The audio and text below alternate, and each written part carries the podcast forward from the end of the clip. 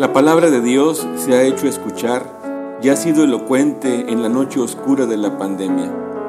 Recordamos algunas Eucaristías significativas celebradas en estos difíciles tiempos. Pasión de nuestro Señor Jesucristo según San Juan. Gloria a ti, Señor. En aquel tiempo, Jesús fue con sus discípulos al otro lado del torrente Cedrón, donde había un huerto y entraron allí él y sus discípulos. Judas el traidor conocía también el sitio porque Jesús se reunía a menudo allí con sus discípulos. Entonces Judas tomó un batallón de soldados y guardias de los sumos sacerdotes y de los fariseos, y entró en el huerto con linternas, antorchas y armas. Jesús, sabiendo todo lo que iba a suceder, se adelantó y les dijo, ¿A quién buscan? Le contestaron, a Jesús el Nazareno. Jesús les dijo, Yo soy. Estaba también con ellos Judas el traidor. Al decirles yo soy, retrocedieron y cayeron a tierra. Jesús les volvió a preguntar, ¿A quién buscan? Ellos dijeron, a Jesús el Nazareno. Jesús contestó, Les he dicho que soy yo. Si me buscan a mí, dejen que estos se vayan. así se cumplió lo que Jesús había dicho, no he perdido a ninguno de los que me diste. Entonces Simón Pedro, que llevaba una espada, la sacó e hirió a un criado del sumo sacerdote y le cortó la oreja derecha. Ese criado se llamaba Malco. Dijo entonces Jesús a Pedro, Mete la espada en la vaina. ¿No voy a beber el cáliz que me ha dado mi padre? El batallón, su comandante y los criados de los judíos apresaron a Jesús, lo ataron y lo llevaron primero ante Anás, porque era suegro de Caifás, sumo sacerdote aquel año. Caifás era el que había dado a los judíos este consejo, que bien conviene que muera uno- un solo hombre por el pueblo. Simón Pedro y otro discípulo iban siguiendo a Jesús. Este discípulo era conocido del sumo sacerdote y entró con Jesús en el palacio del sumo sacerdote, mientras Pedro se quedaba fuera junto a la puerta. Salió el otro discípulo, el conocido del sumo sacerdote, habló con la portera e hizo entrar a Pedro. La portera dijo entonces a Pedro, ¿No eres tú también uno de los discípulos de ese hombre? él dijo, No lo soy. Los criados y los guardias habían encendido un brasero porque hacía frío y se calentaban. También Pedro estaba con ellos de pie y calentándose. El sumo sacerdote interrogó a Jesús acerca de sus discípulos y de su doctrina. Jesús le contestó, Yo he hablado abiertamente al mundo y he enseñado continuamente en la sinagoga y en el templo, donde se reúnen todos los judíos, y no he dicho nada a escondidas. ¿Por qué me interrogas a mí? Interroga a los que me han oído. Sobre lo que les he hablado, ellos saben lo que he dicho. Apenas dijo esto, uno de los guardias le dio una bofetada a Jesús diciéndole, ¿Así le contestas al sumo sacerdote? Jesús le respondió, Si he faltado al hablar, demuestra en qué he fallado. Pero si he hablado como se debe, ¿por qué me pegas? Entonces Anás lo envió atado a Caifás el sumo sacerdote. Simón Pedro estaba de pie calentándose y le dijeron, ¿No eres tú también uno de sus discípulos? él lo negó diciendo, No lo soy. uno de los criados del sumo sacerdote, pariente de aquel a quien Pedro le había cortado la oreja, le dijo, ¿Qué no te vi yo con él en el huerto? Pedro volvió a negarlo y enseguida cantó un gallo. Llevaron a Jesús de casa de Caifás al pretorio. Era muy de mañana y ellos no entraron en el palacio para no incurrir en pureza, en impureza y poder así comer la cena de Pascua. Salió entonces Pilato a donde estaba ellos y les dijo, ¿De qué acusan a este hombre? le contestaron. Si este no fuera un malhechor, no te lo hubiéramos traído. Pilato les dijo, Pues llévenselo y júzguenlo según su ley. los judíos le respondieron, No estamos autorizados para dar muerte a nadie. Así se cumplió lo que había dicho Jesús, indicado de qué muerte iba a morir. Entró otra vez Pilato en el pretorio, llamó a Jesús y le dijo, ¿Eres tú el rey de los judíos? Jesús le contestó, ¿Eso lo preguntas por tu cuenta o te lo han dicho otros? Pilato le respondió, ¿Acaso soy yo judío? Tu pueblo y los sumos sacerdotes te han entregado a mí. ¿Qué es lo que has hecho? Jesús le contestó, Mi reino no es de este mundo. Si mi reino fuera de este mundo, mis servidores habrían luchado para que no cayera yo en manos de los judíos, pero mi reino no es de aquí. Pilato le dijo, ¿Con que tú eres rey? Jesús le contestó, Tú lo has dicho, soy rey. Yo nací y vine al mundo para ser testigo de la verdad. Todo el que es de la verdad, escucha mi voz. Pilato le dijo, ¿Y qué es la verdad? Dicho esto, salió otra vez a donde estaban los judíos y les dijo, No encuentro en él ninguna culpa. Entre ustedes es costumbre que por Pascua ponga en libertad a un preso. ¿Quieren que le suelte el rey de los judíos? pero todos ellos gritaron, No, a ese no, a Barrabás. el tal Barrabás era un bandido. Entonces Pilato tomó a Jesús y lo mandó a azotar. Los soldados trenzaron una corona de espinas, se la pusieron en la cabeza, le echaron encima un manto color púrpura y acercándose a él le decían, Viva el rey de los judíos. y le daban de bofetadas. Pilato salió otra vez afuera y les dijo, Aquí lo traigo para que sepan que no encuentro en él ninguna culpa. Salió pues Jesús llevando la corona de espinas y el manto color púrpura. Pilato les dijo, Aquí está el hombre. cuando lo vieron los sumos sacerdotes y sus servidores gritaron, Crucifícalo, crucifícalo. Pilato les dijo, Llévenselo ustedes y crucifíquenlo, porque yo no encuentro culpa en él. los judíos le contestaron, Nosotros tenemos una ley, y según esa ley tiene que morir, porque se ha declarado hijo de Dios.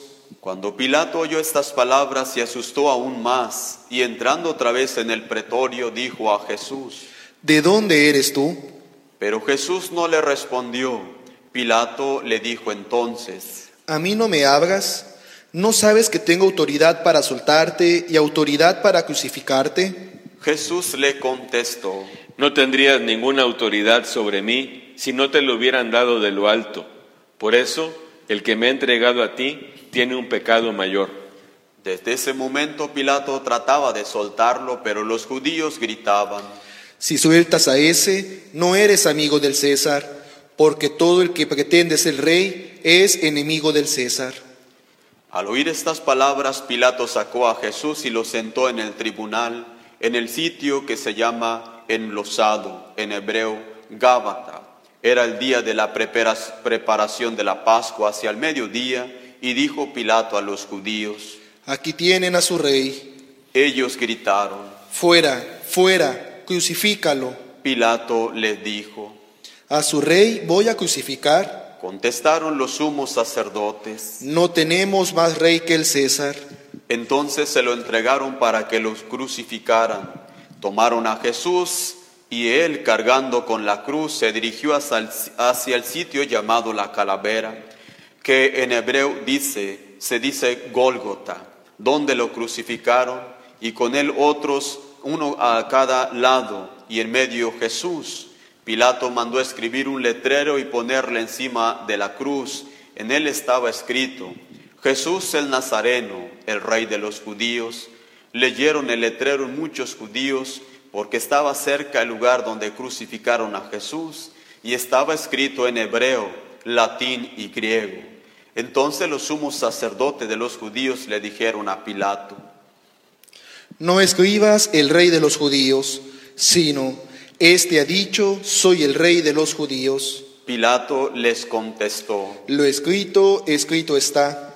Cuando crucificaron a Jesús, los soldados cogieron su ropa, hicieron cuatro partes, una para cada soldado, y apartaron la túnica. Era una túnica sin costura, tejida toda de una pieza de arriba a abajo. Por eso se dijeron, No la rasguemos, sino echemos suertes para ver a quién le toca. así se cumplió lo que dice la escritura. Se repartieron mi ropa y echaron a suerte mi túnica, Y eso hicieron los soldados. Junto a la cruz de Jesús estaba su madre, la hermana de su madre María de Cleofás y María Magdalena. Al ver a su madre y junto a ella el discípulo que tanto quería, Jesús dijo a su madre, Mujer, ahí está tu hijo. Luego dijo al discípulo, Ahí está tu madre. Y desde entonces el discípulo se la llevó a vivir con él. Después de esto, sabiendo Jesús que todo había llegado a su término, para que se cumpliera la escritura, dijo, Tengo sed. Había allí un jarro lleno de vinagre. Los soldados sujetaron una esponja empapada en vinagre a una caña de hisopo y se la acercaron a la boca. Jesús probó el vinagre y dijo, Todo está cumplido. e inclinando la cabeza entregó el espíritu. Vamos a ponernos un momento eh, de rodillas para recordar con respeto, con reverencia, la muerte de nuestro Señor Jesucristo.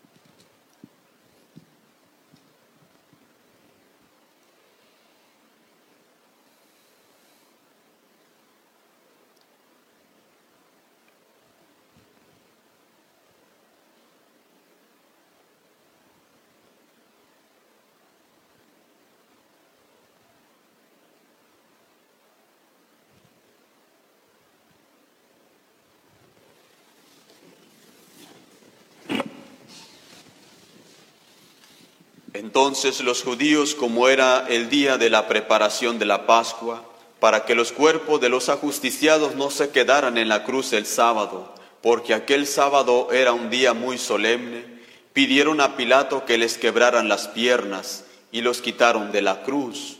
Fueron los soldados, le quebraron las piernas a uno y luego a otro de los que habían sido crucificados con él. Pero al llegar a Jesús, viendo que ya había muerto, no le quebraron las piernas, sino uno de los soldados le traspasó el costado con una lanza, e inmediatamente salió sangre y agua. El que vio da testimonio de esto, y su testimonio es verdadero, y él sabe que dice la verdad para que también ustedes crean. Esto sucedió para que se cumpliera lo que dice la escritura. Me, no le quebrarán ningún hueso, y en otro lugar de la escritura dice, mirarán al que traspasaron. Después de esto, José de Arimatea, que era discípulo de Jesús, pero oculto por medio de a los judíos, pidió a Pilato que lo dejara llevarse el cuerpo de Jesús, y Pilato lo autorizó. Él fue entonces y se llevó el cuerpo. Llegó también Nicodemo, el que había ido a verlo de noche, y trajo unas cien libras de una mezcla de mirra y aloe. Tomaron el cuerpo de Jesús y lo envolvieron en lienzos con esos aromas, según la costumbre enterrar entre los judíos. Había un huerto en el sitio donde lo crucificaron y en el huerto un sepulcro nuevo, donde nadie había sido enterrado todavía. Y como para los judíos era el día de la preparación de la Pascua y el sepulcro estaba cerca, allí pusieron a Jesús. Palabra del Señor. Gloria a ti, Señor Jesús. Tomen asiento.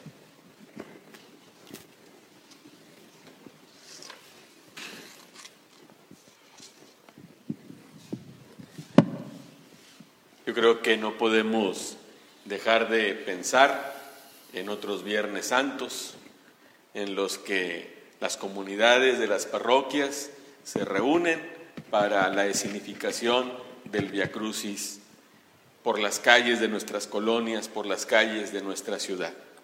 Son muchas las escenificaciones, las representaciones.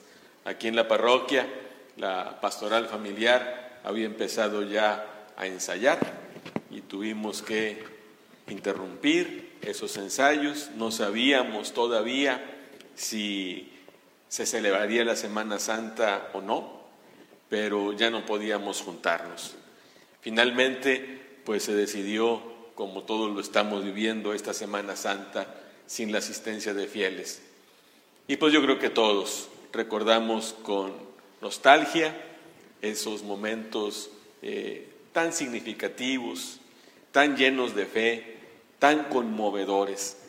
El rezo del Via Crucis vivido de una manera eh, representada en nuestras comunidades.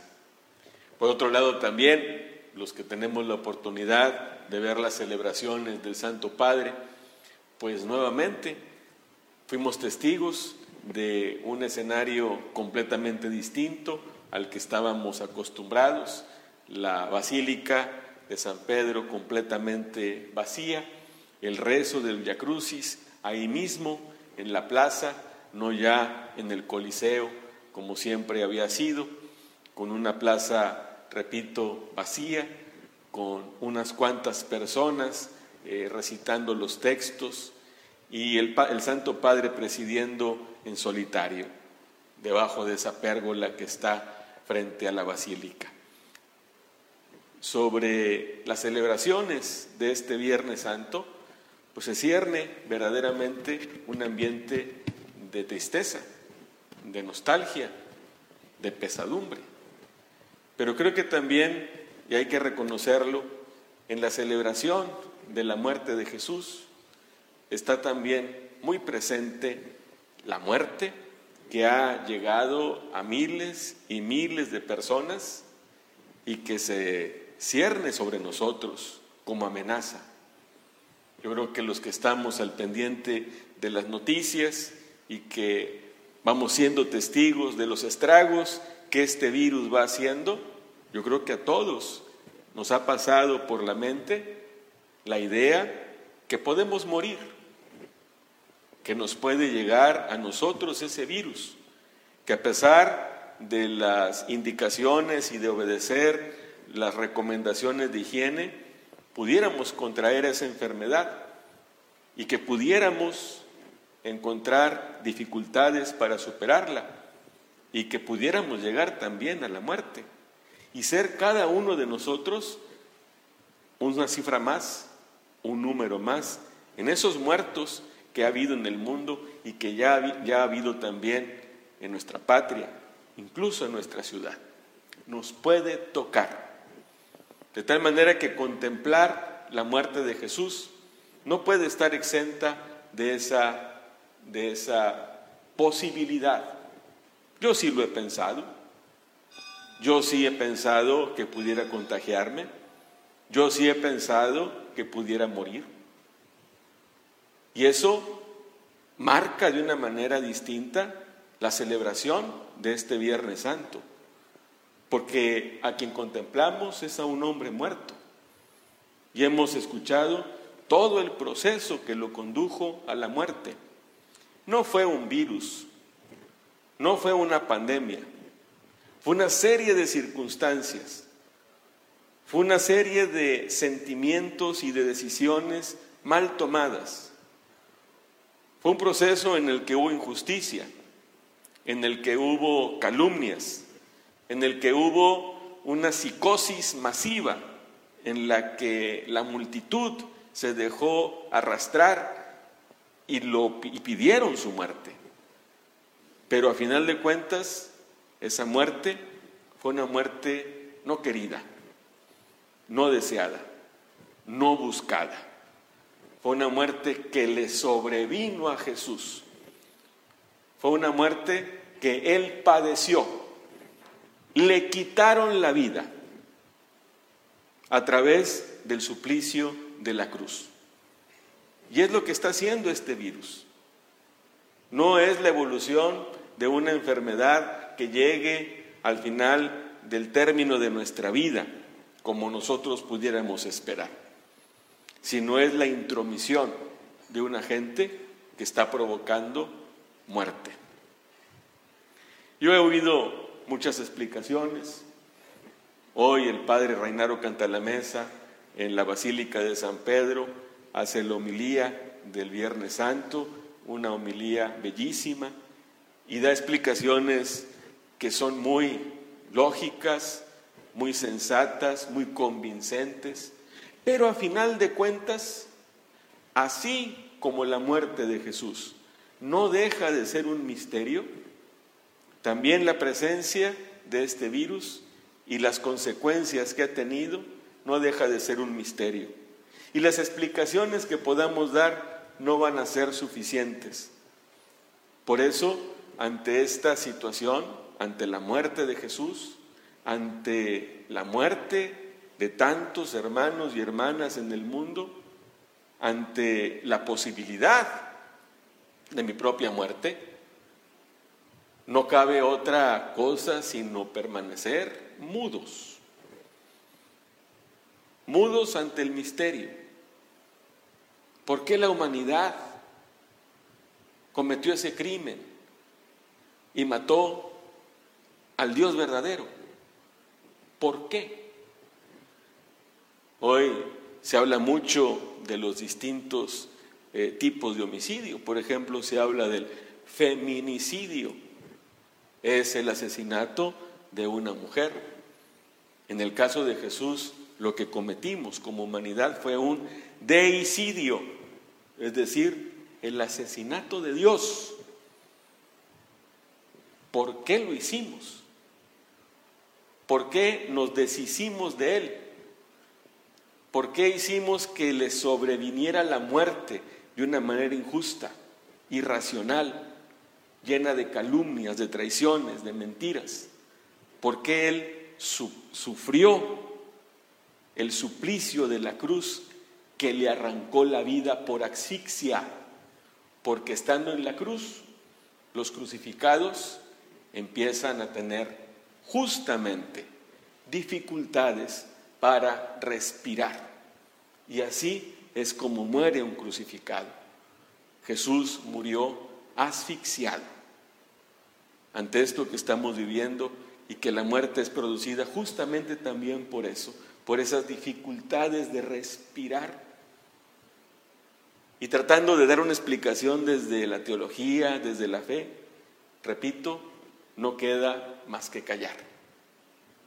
Y también no queda más que, y, con, y, esto pueda sonar paradójico, contrastante, pero no queda más que afirmarnos en la esperanza, afirmarnos en nuestra fe, no perder de vista que si Jesucristo murió, Él también resucitó. Y esa es la fuente de la esperanza teologal que la muerte, el mal, la mentira, un virus no tienen la última palabra, porque Jesús verdaderamente resucitó. Hemos celebrado o estamos celebrando una liturgia austera, una liturgia sin muchos elementos. Y no es que nosotros creamos que el día de hoy, Viernes Santo, Jesús esté verdaderamente muerto. No, Estamos recordando su muerte, pero sabemos que esa muerte no tuvo la última palabra y que Jesús verdaderamente está resucitado. Por eso, ante nuestra mudez y perplejidad, no podemos dejar de tener fe, confianza y esperanza a Dios. Y la segunda cosa que tenemos que seguir haciendo Hoy el padre Reinaro lo repetía. Tenemos que clamar a Dios. Tenemos que seguir orando. Yo he pensado en estos días que la humanidad nunca había estado tan unida. Unida en el miedo, unida en el dolor, pero también estoy convencido que la humanidad nunca había orado tanto nos hemos acordado de Dios todo este tiempo y hemos clamado a Dios desde lo íntimo de nuestro corazón. Y le hemos pedido a Dios, y yo quiero seguir haciéndolo día con día, cese ya esta pandemia, cesen ya las consecuencias terribles que está teniendo, líbranos de esa enfermedad, hacerlo día con día día con día, aún en medio de esa contemplación de un misterio al que no le encontramos quizá explicación. Y eso también lo podemos descubrir contemplando a Jesús. No podemos negar que Jesús tuviera miedo. No podemos negar que Jesús sufriera moralmente al ver a toda esa multitud y a los sistemas, a las organizaciones de su tiempo en contra de él. No podemos negar que sufriera moralmente a causa de la traición y el alejamiento de sus discípulos. Y no podemos tampoco negar la humillación, el dolor físico de su proceso tan lleno de situaciones incluso grotescas, como lo del manto púrpura, como lo de la corona de espinas, pero también situaciones humillantes, como ser escupido, como ser desnudado, y el dolor físico tremendo de su crucifixión. Pensamos nosotros en que se nos pudiera clavar en nuestra carne un clavo y ser sujetados a un trozo de madera y estar colgados en una cruz. Es un dolor insoportable a nivel físico. Y el dolor espiritual, el dolor espiritual que experimentaba. Pero Jesús, en medio de toda esta situación, nunca dejó de confiar en Dios. Nunca dejó de poner su confianza en Él y de saber que estaba realizando una obra que había, a la que le había sido encomendado. Y perseveró hasta el final. Y oró hasta el final. Oró hasta el final. Incluso una de las siete palabras como un reclamo. Padre, ¿por qué me has abandonado? Y yo estoy seguro que también en estos tiempos pudiéramos decírselo al Señor y reclamarle. ¿Por qué no intervienes? ¿Por qué no acabas ya de una buena vez con todo esto? ¿Por qué continúa avanzando este virus haciendo su desastre? Y decírselo, y clamarlo, y orar, y al mismo tiempo contemplar en silencio, y al mismo tiempo confiar en el poder de Dios y nunca dejar de orar. Este día, el Viernes Santo, es un día sobre todo de contemplación, de contemplar a Jesús crucificado.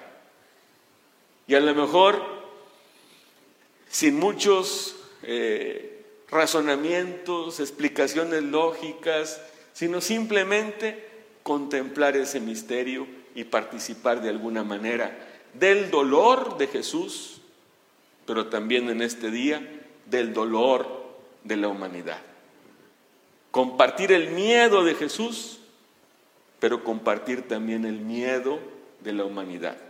Y descubrir en mí mismo esos mismos sentimientos, mi miedo, a que yo también pueda contagiarme y morir la muerte de Jesús ilumine de alguna manera este evento por el que estamos pasando. Mañana es sábado santo y en la noche celebraremos justamente el triunfo de Jesús. Igualmente va a ser una celebración distinta, sin fieles. La primera Pascua que vamos a vivir nuestra generación de esta manera, pero que Nuevamente repito, nuestra fe no flaquee, sino que al contrario se fortalezca y que nuestra oración esté siempre en nuestros labios. Vamos a meditar un poco en silencio esta palabra que hemos escuchado y a pedir al Señor que imprima en nuestro corazón vivos sentimientos de compasión ante la contemplación de su muerte.